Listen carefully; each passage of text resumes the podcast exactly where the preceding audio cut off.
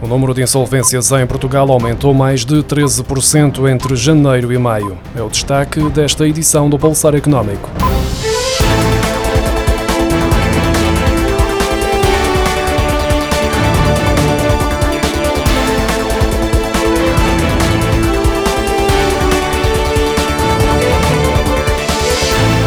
Entre janeiro e maio, as insolvências de empresas aumentaram 13,1% para um total de 803 novos processos, ao passo que os encerramentos registaram uma descida de 7,6% no mesmo período em que desapareceram do mercado 4.832 empresas, de acordo com os dados divulgados esta quarta-feira pela Informa DIB. Já no que diz respeito à criação de empresas, nos primeiros cinco meses do ano foram constituídas 23.495 entidades atividades, no que se traduz num aumento de 6,3% em comparação com o mesmo período do ano passado.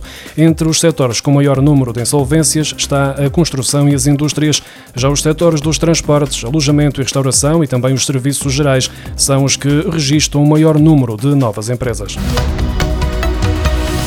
O governo está constantemente a dizer que a economia do país está a melhorar, mas a verdade é que 80% dos portugueses não sentem qualquer efeito dessa suposta melhoria. Apenas 8,7% sentem que a sua situação financeira está de facto a melhorar, de acordo com os dados de um inquérito da Intercampus para o Jornal de Negócios.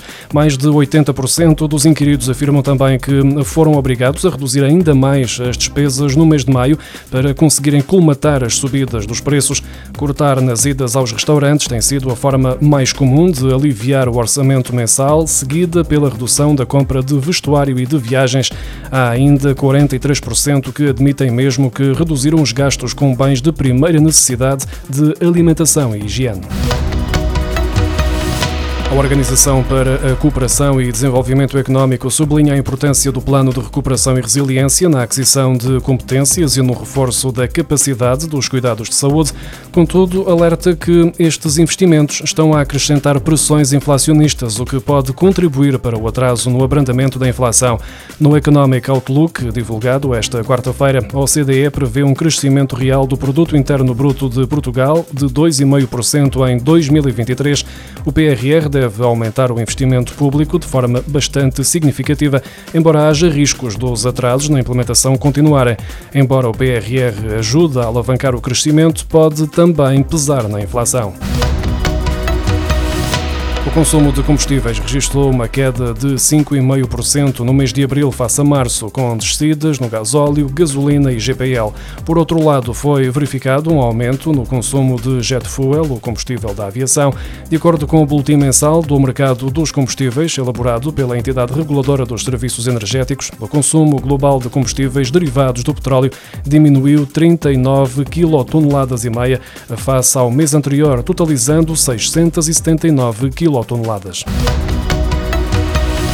Se não fosse o alojamento local, o país perdia mais de 23 milhões de dormidas, o que, por sua vez, representaria a entrada de menos 4.700 milhões de euros por parte das despesas de turismo com alojamento, o equivalente a 2,2% do produto interno bruto, de acordo com o relatório preliminar sobre o impacto do alojamento local em Portugal, desenvolvido pela nova SBE, a pedido da Associação do Alojamento Local de Portugal. Só em 2019, o número de dormidas em alojamento local chegou aos 38 38 milhões e 400 mil, sendo responsável por 40% do total de dormidas em território nacional, de acordo com os dados do Instituto Nacional de Estatística e do Eurostat. Sem as unidades de alojamento local, os hotéis existentes não teriam capacidade de dar resposta ao ponto de alcançar os mesmos valores. A receita obtida através dos descontos dos funcionários públicos e reformados do setor público para a ADSE ultrapassou os 700 milhões de euros pela primeira vez no ano passado. O montante representa uma subida de 5,2% em relação a 2021, explicada pelos efeitos do alargamento das inscrições aos trabalhadores com contrato individual de trabalho, com a redução dos pensionistas isentos e com os aumentos e progressões, isto também num ano em que os salários subiram 0,9%. 10 anos, os descontos não chegavam sequer aos 300 milhões de euros. Os descontos dos beneficiários são a principal receita da ADSE, que subiu 3,7% no ano passado para 758 milhões de euros. Já a despesa aumentou para 620 milhões de euros no ano em que foram revistas as tabelas de preços a pagar aos prestadores. O Tribunal de Contas identificou falhas no e-voucher que acabaram por beneficiar 19.289 consumidores de forma indevida, uma vez que receberam pagamentos na ordem dos 446 mil euros a que não tinham direito à luz das regras do programa extraordinário. Estes pagamentos indevidos são justificados por um suposto erro na definição do tratamento a dar às notas de crédito no cálculo do benefício de cada consumidor. Na auditoria, o Tribunal de Contas considera que o programa do Governo para apoiar os portugueses e incentivar o consumo nos setores do alojamento, cultura e restauração, na sequência dos confinamentos forçados no contexto da pandemia de Covid-19, ficou aquém do esperado.